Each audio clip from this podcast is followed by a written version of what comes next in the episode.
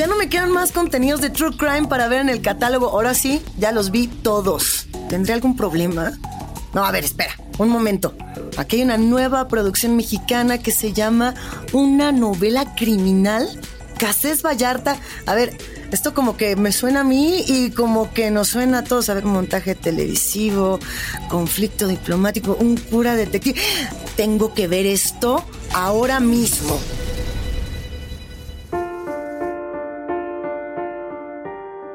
Bienvenidas y bienvenidos a Nada que ver, el podcast de Netflix. Los saluda Luisa Iglesias y hoy vamos a hablar de una nueva serie documental que de verdad, en serio, no se pueden perder, especialmente si son acá de México. En este podcast hemos dicho en más de una ocasión que la realidad supera la ficción y hoy vamos a abordar uno de esos casos muy particulares, emblemáticos de la realidad política mexicana. Es una historia que sacudió al país verdaderamente escandalosa y no solamente sacudió a México, sacudió a medio mundo, incluido Francia. Estamos hablando nada más y nada menos que del caso Florence Cases. El caso Cases Vallarta, una novela criminal, es esta serie documental de Netflix basada en la novela homónima de Jorge Volpi, que en 2018 se ganó uno de los premios de literatura más importantes de México, llamado Alfaguara, el premio de este editorial que premia novelas y que habla de los contenidos más importantes del país. Bueno, Imaginemos lo siguiente, han pasado más de 15 años desde que el mexicano Israel Vallarta y la francesa Florence Cassé fueron detenidos frente a las cámaras de diversos medios de comunicación, los cuales permitirían que millones de personas observaran en vivo su detención y más tarde su encarcelamiento. Este dúo, Israel Vallarta y Florence Cassé, fueron acusados por los delitos de secuestro y además por pertenecer a una organización criminal llamada Los Zodiaco. Sin embargo, después se descubriría que dicha detención fue nada más y nada menos que un montaje. Quizá, quizá quizá, orquestado por el titular de la Agencia Federal de Inteligencia, Genaro García Luna, quien más adelante imaginemos que incluso fue secretario de Seguridad Pública de México.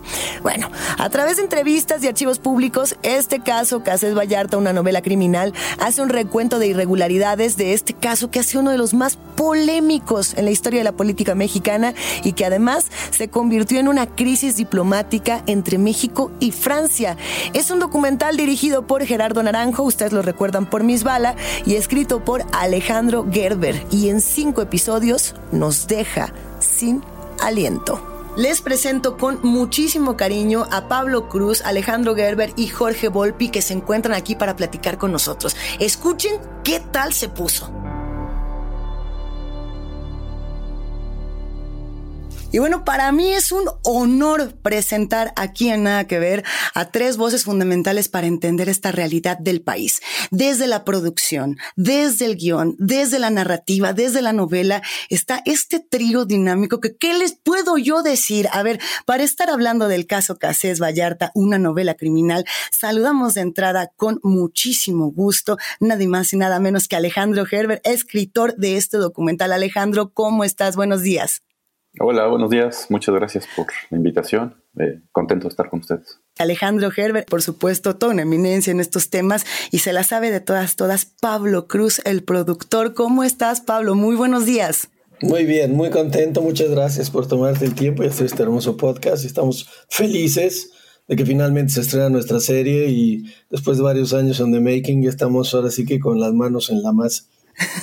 Pablo haciendo que el mundo funcione, la producción haciendo que todo avance y que todo se mueva. Y a ver, saludamos a un, viejo amigo a quien queremos muchísimo, pero además admiramos mucho después de todo su trabajo eh, periodístico en el tema de las novelas y por supuesto quien da paso a esta serie de manera inicial desde este, pues germen es nada más y nada menos que Jorge Volpi, escritor de esta novela criminal. Jorge, ¿cómo estás?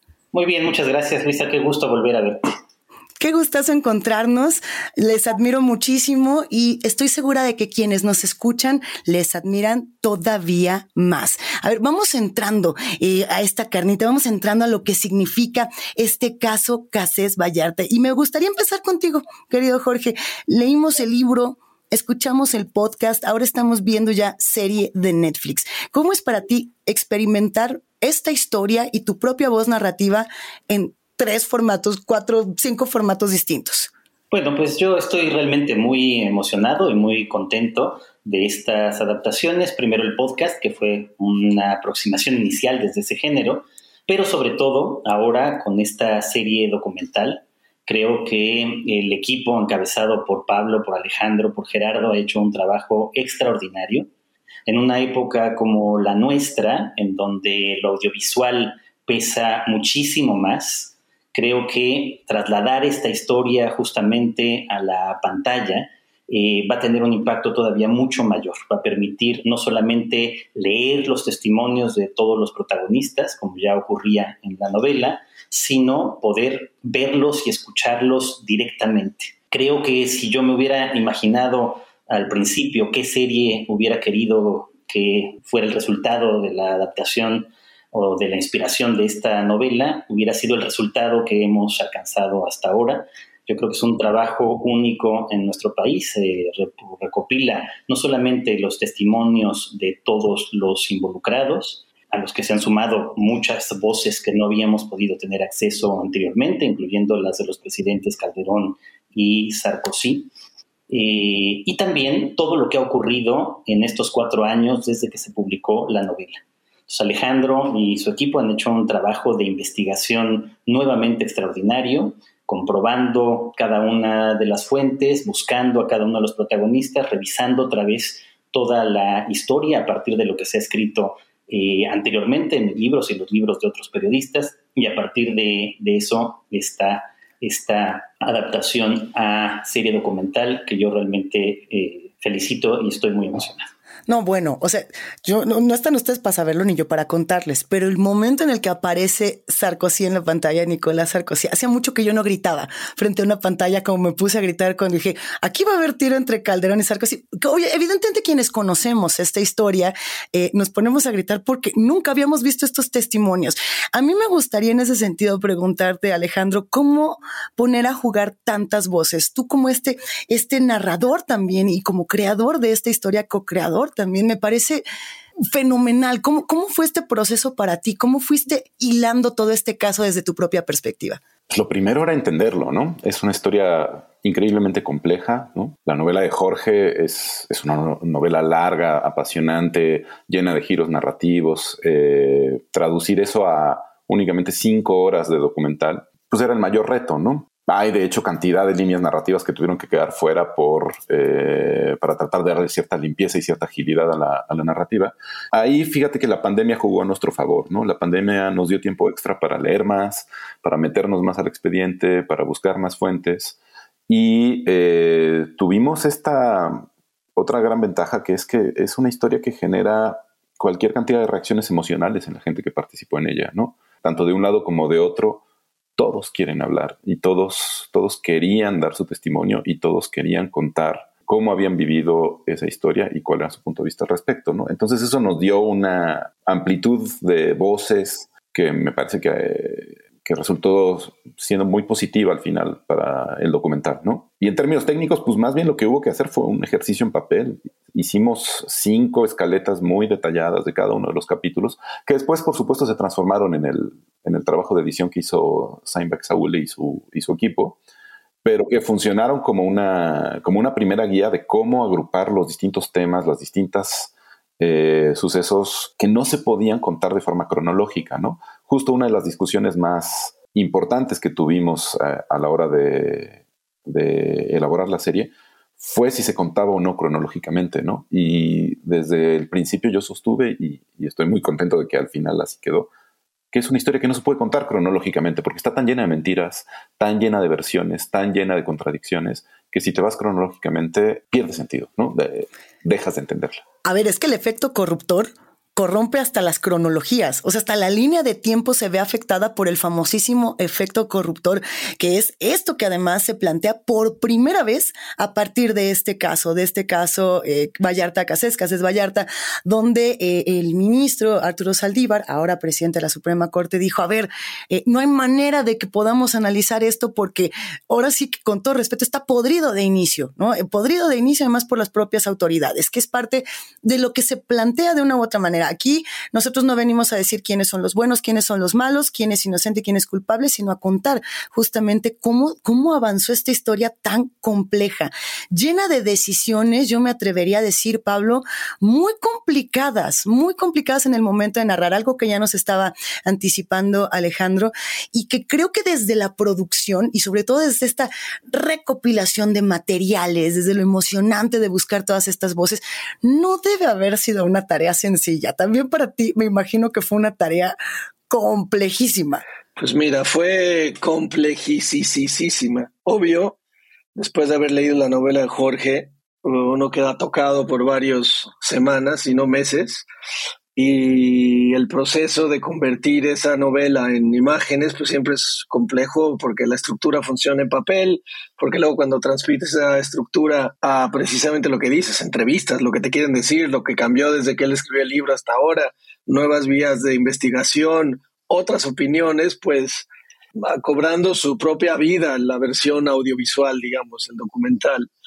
Y también pues tuvimos una epidemia interesante que atacó al mundo entero justo mientras estábamos haciendo el documental y eso cambió todo dramáticamente, ¿no? Eh, a dos velocidades.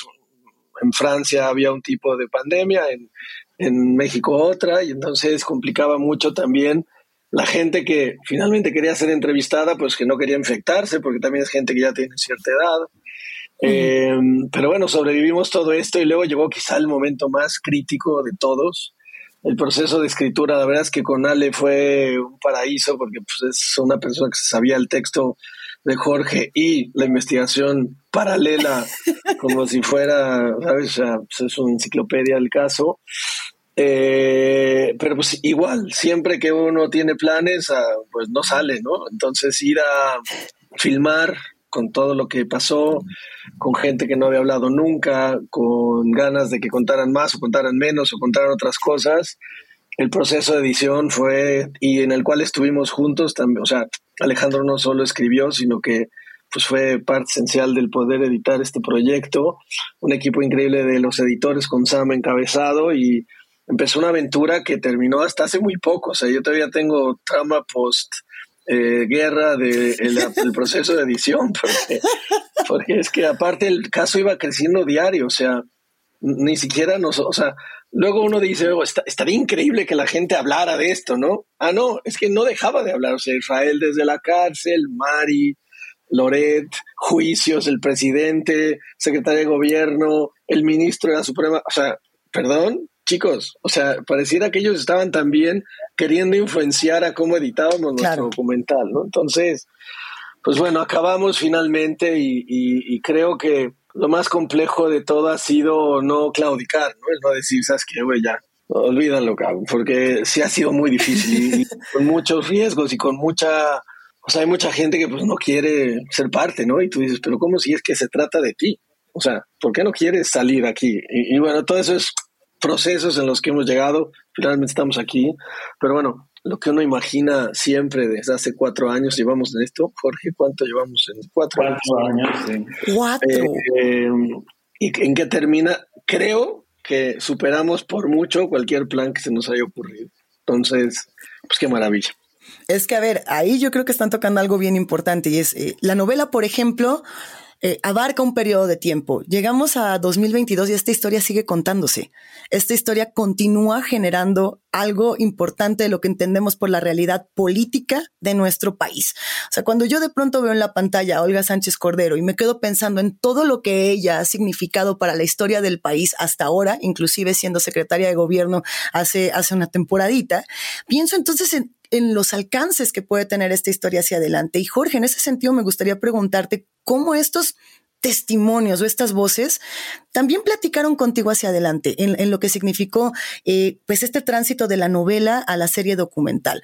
Porque pronto no sé, no sé, tú, tú me dirás, ver a Carlos Loret diciendo, este fue el peor día de mi vida profesional, pero me di cuenta de ello muchos años después. Ay, a mí se me, se me cayó la cara, o sea, me parecía impresionante este tipo de reconocimientos con, con tantos años de diferencia. ¿Qué, ¿Qué opinas de esa parte?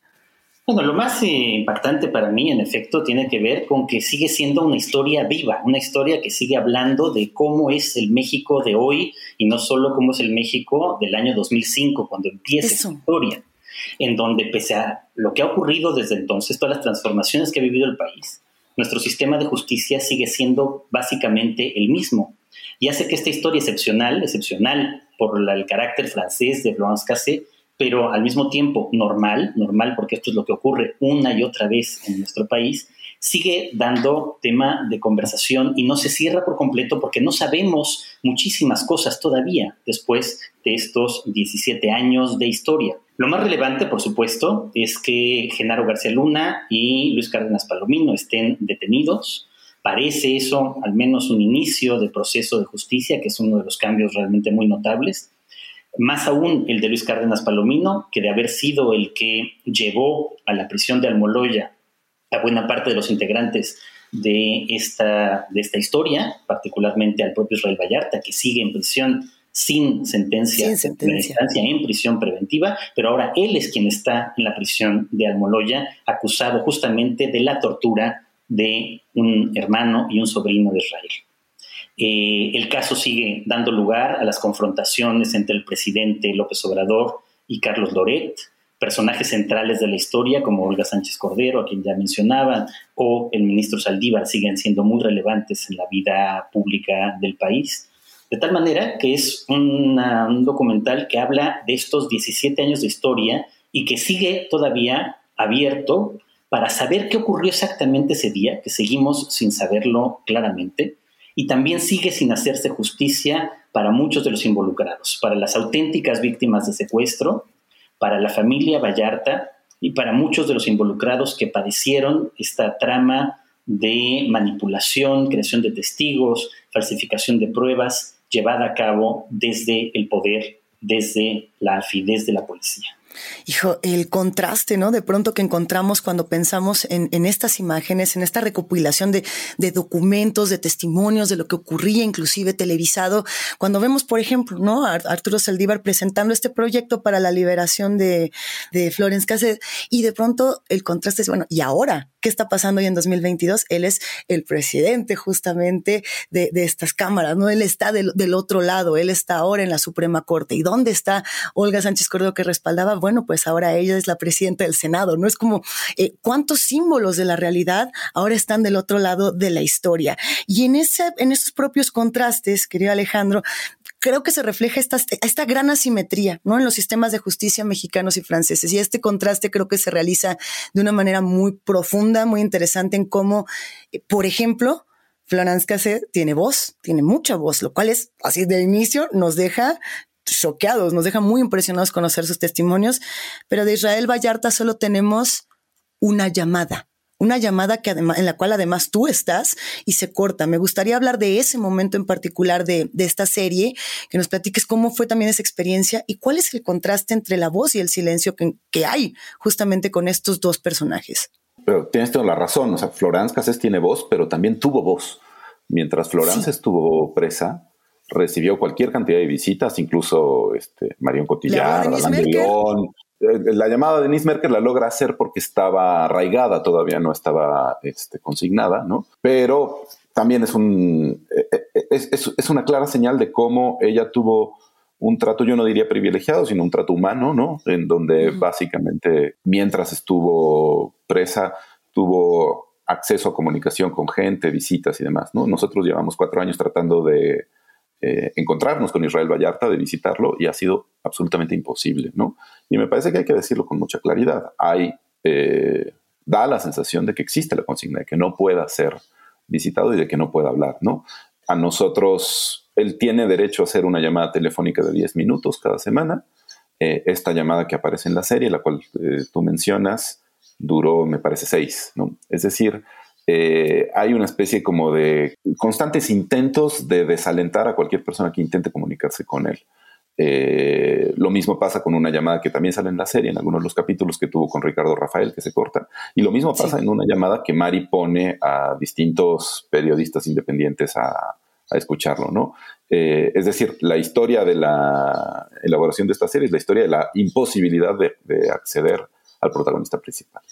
Que eh, eso yo creo que es una de las cosas que, que más suenan. El silencio puede ser mucho más poderoso a veces que tantísimas palabras. Hay, por supuesto, un reto muy importante en contar el lado francés de esta historia, el lado de lo que estaba ocurriendo con Florence aquí en México, pero lo que estaba ocurriendo con Nicolás Sarkozy, con el tema de los abogados, con el tema de la defensa, inclusive con el tema de la familia. A ver, en el lado de la producción, yo muero por saber cómo estuvo esto, porque además de las pandemias, yo me imagino que también hubo muchos otros retos. Este fue un tema binacional importantísimo que en su momento inclusive hizo que las relaciones se tensaran al grado casi de romperse. ¿Qué, pasó ahí? ¿Qué pasó ahí, Pablo? ¿Cómo, fue también ese detrás de cámara? ¿Se rompieron? No, era casi, se rompieron. Coincidentalmente, digo, fue un caso no que ver, pero yo estaba con una película justo en el Festival de Cannes y me, tocó las consecuencias de este caso y la ruptura de las relaciones absolutas. Eh, fue complejo por esto que te decía al inicio, es un proyecto que sucede a dos ritmos diferentes, Francia y México, nuestros socios franceses que son una maravilla, la verdad, y han sido pues nuestros compañeros de luchas eh, tenían, como siempre, la preocupación del punto de vista de Francia sobre el proyecto y sobre, otra vez, ¿no? Vamos a hablar de esto y, la verdad es que ha sido muy, pues eso, platicarlo y darnos cuenta de que, pues de este lado del charco es una verdad y la otra es otra y ponernos de acuerdo en cuáles son las verdades. El acceso a Florence, la verdad es que fue eh, fundamental y eso es algo que sin duda se consiguió a través de Jorge y de ellos, porque pues ella quería también que alguien francés estuviera involucrado y pues todos los demás, o sea, Sarkozy, expresidente en Francia, tú me dirás cómo ha de estar y perseguido por varias cosas, no solo por esta, eh, nuestro expresidente Calderón, entrevistas muy difíciles de conseguir y de, y de soslayar y de también decir qué es el balance, ¿no? ¿Qué es lo que tenemos que lograr aquí? La verdad es obviamente absoluta, es un documental, pero también cuántos soldados traen los franceses y cuántos nosotros, ¿no? Y hay que estar en igualdad de circunstancias para que el punto de vista sea lo más parcial posible, ¿no? Esto nos deja muchas preguntas hacia adelante de, de lo que no quiero decir de lo que se quedó fuera. O sea, bueno, la verdad es que sí quiero saber que se quedó fuera. O sea, muero de, muero de curiosidad de saber qué de, qué de todo lo que tenían, porque estoy segura que tenían mil horas más para, para estar compartiendo de documentos, de testimonios, de entrevistas y demás. ¿Qué, qué de todo eso a ustedes les hubiera gustado a lo mejor decir, bueno, este otro fragmento de la historia, eh, eh, me, encantaría a lo mejor, no sé si para una segunda parte, pero se nos quedó por ahí. Jorge, que tú digas a lo mejor, aquí hay este pequeño fragmentito que, es como a lo mejor una probadita extra para quienes nos están escuchando aquí en Nada que Ver. Pues no, de esa, de esa parte que tiene que ver ya con la producción, yo creo que Pablo Alejandro te dirían más. Pero lo más terrible al final de cuentas es que del libro del podcast y ahora de esta serie, que intenta llegar a todos los lados y a todas las historias, y aún así, después de ver la serie, de todas maneras no sabemos qué pasó exactamente ese día, el día del montaje y los días previos. Que hubiera querido cualquiera, pues poder recrear fielmente qué fue lo que ocurrió ese día. Pero a ver, o sea, te lo pregunto tal cual, Jorge. ¿Hay alguna pregunta que tú hubieras planteado en tu novela que no tuviera una respuesta y que a partir de la creación de este documental dijeras, aquí se respondió esto?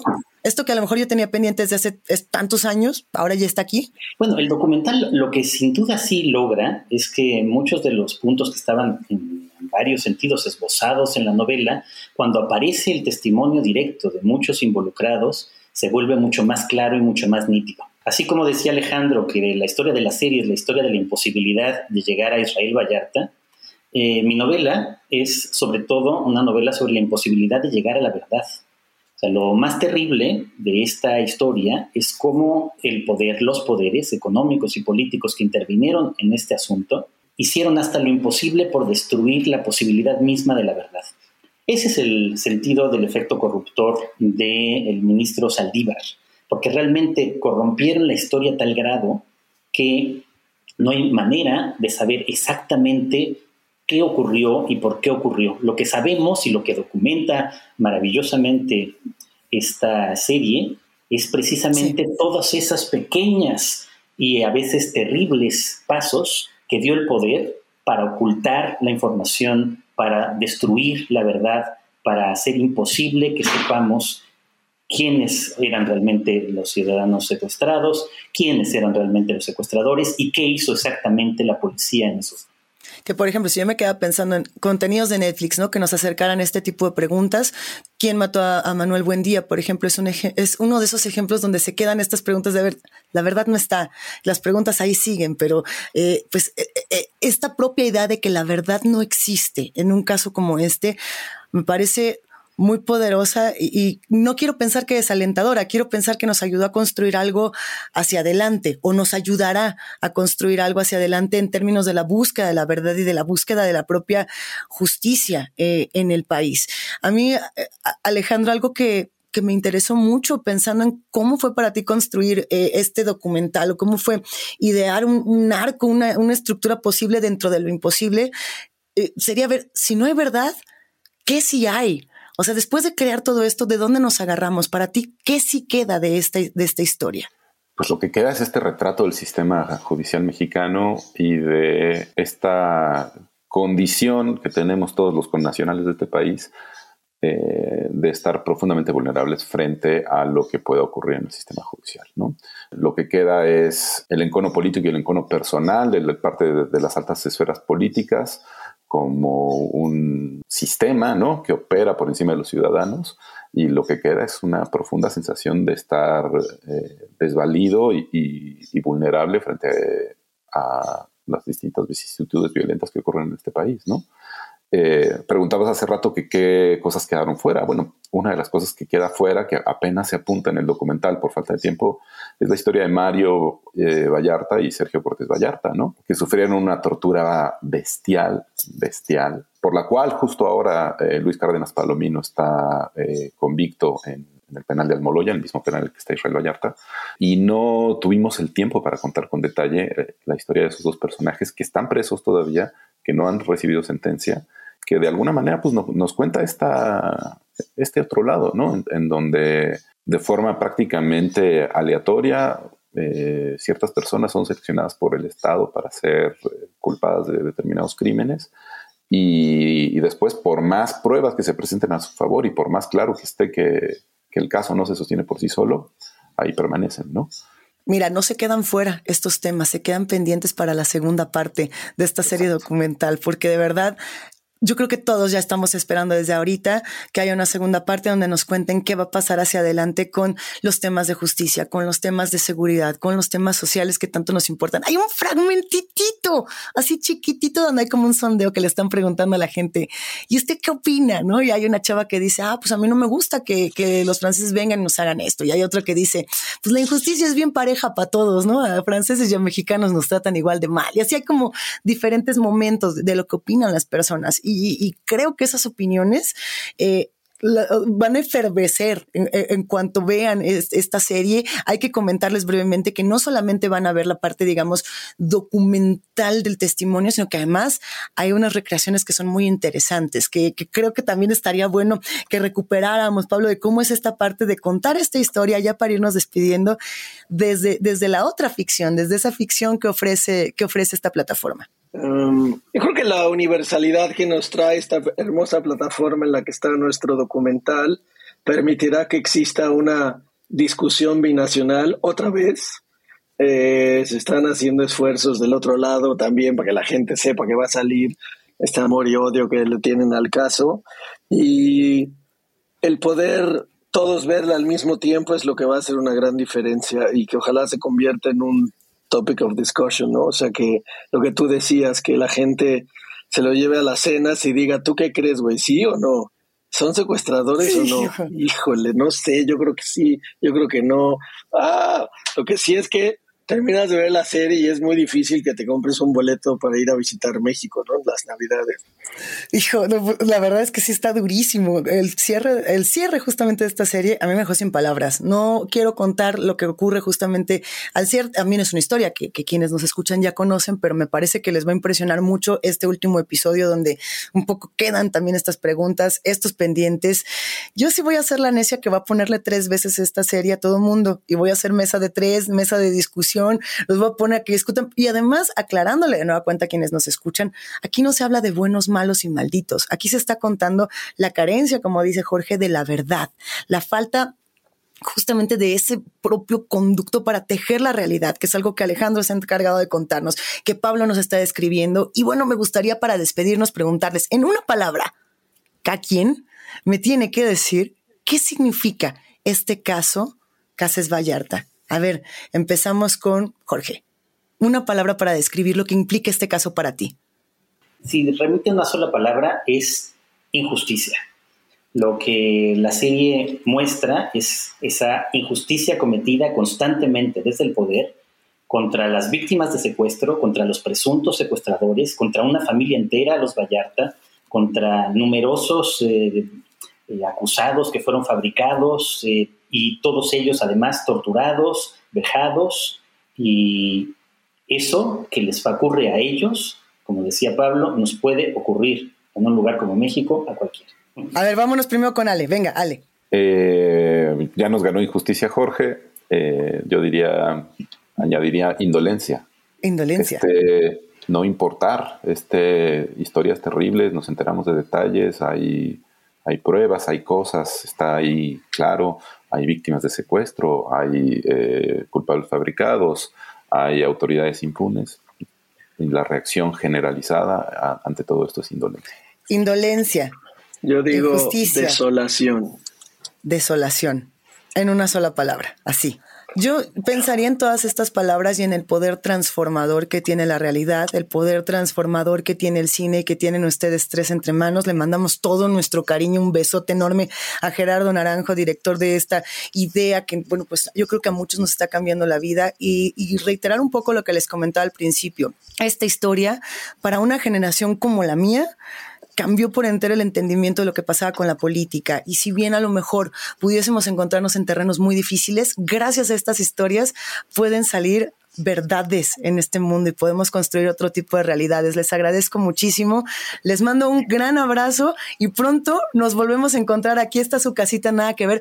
Para cuando gusten, va un abrazote, querido Jorge, querido Alejandro, querido Pablo, de verdad, mil, mil gracias. Un gustazo verlos. Muchos besos. Muchas gracias y nos vemos en la pantalla. Igualmente, Luisa. Muchas gracias. Gracias.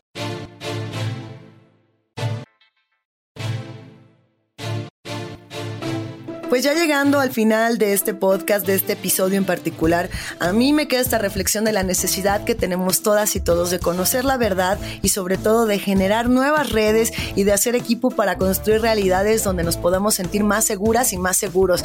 Bendita sea la ficción, el streaming y todas las plataformas de arte y creatividad que nos dan la oportunidad de conocer nuestra historia para que no se repita y para que si ocurre siempre podamos plantear otros mundos posibles. Ya se acabó esto. Fue un honor para mí recorrer esta historia de esta manera con todas y con todos ustedes. Muchísimas gracias a Jorge, muchísimas gracias a Pablo Alejandro por sumarse a esta transmisión. Es hora de decir adiós, pero no olviden pasar por la cuenta de Netflix MX para debatir sobre una novela criminal y otros casos donde la realidad supera ampliamente a la ficción. Recuerden que pueden escuchar todos los episodios de Nada que Ver gratis en Spotify las veces que quieran. Yo soy Luisa Iglesias y esto fue Nada que ver, un podcast de Netflix producido por el equipazo de Posta. Gracias por escucharnos. Bye.